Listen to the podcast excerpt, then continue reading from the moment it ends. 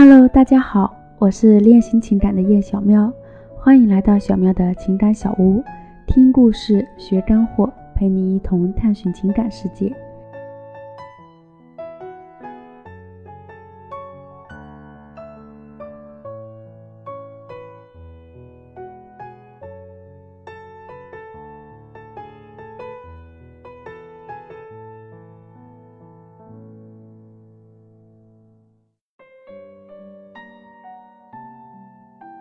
今天我们来聊聊前任那些事儿。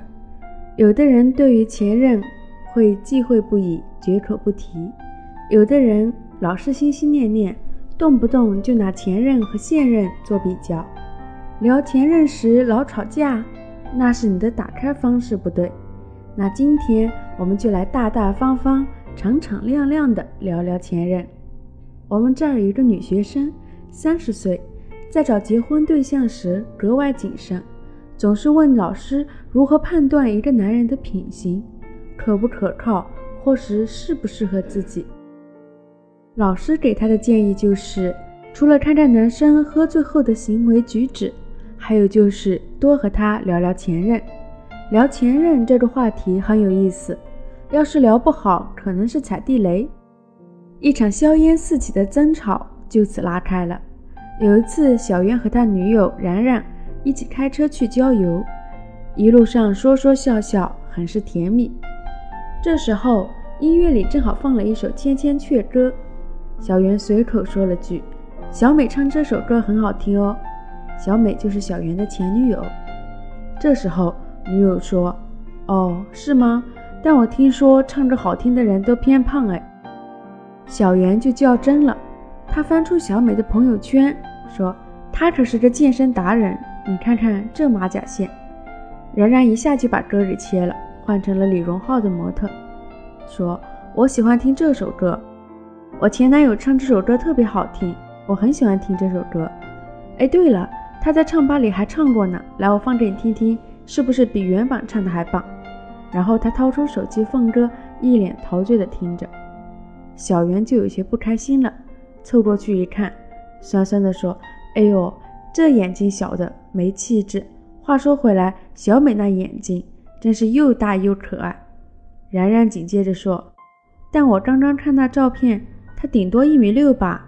哎，穿着高跟鞋都没我高。”小圆继续说：“你还别说，我一直都喜欢这种娇小款的小鸟依人，像你这种一米七的大高个就高了点。”我以前那些前女友们啊，全是一米六的。女友终于装不了大度，发飙了。那你去找你那些前女友们过吧。停车，我要下车。这本来只是一句无意的聊天，闹成这样，真是让人哭笑不得。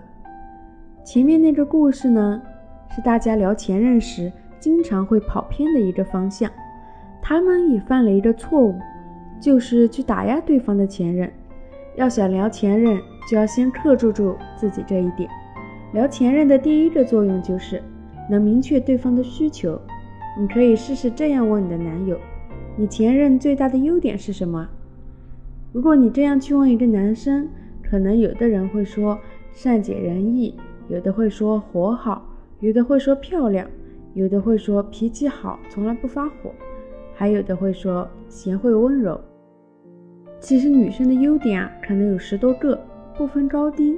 但能让男生最喜欢的优点，其实就是他自己的需求点，他会很在意这个东西。假如男生说前任最大的优点就是细心、体贴、温柔，那你刚好生活里是个粗枝大叶、不拘小节的人，丢饭卡、丢钱包、丢手机，对情绪感知能力也很差。身边的人情绪低落，你也注意不到，那以后生活在一起了，这个问题就会很大的影响你们的和谐感。不过，大家问了这个问题后，不管对方的答案是什么，可一定要理性冷静的对待，别生气，别炸毛。你可是来收集情报的，态度平和一点，对方才会更愿意和你聊前任。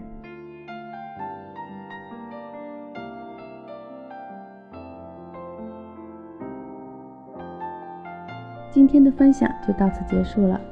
大家如果有什么情感困惑，或是想与小喵分享的，就可以关注我们的微信公众号“大熊的爱情”。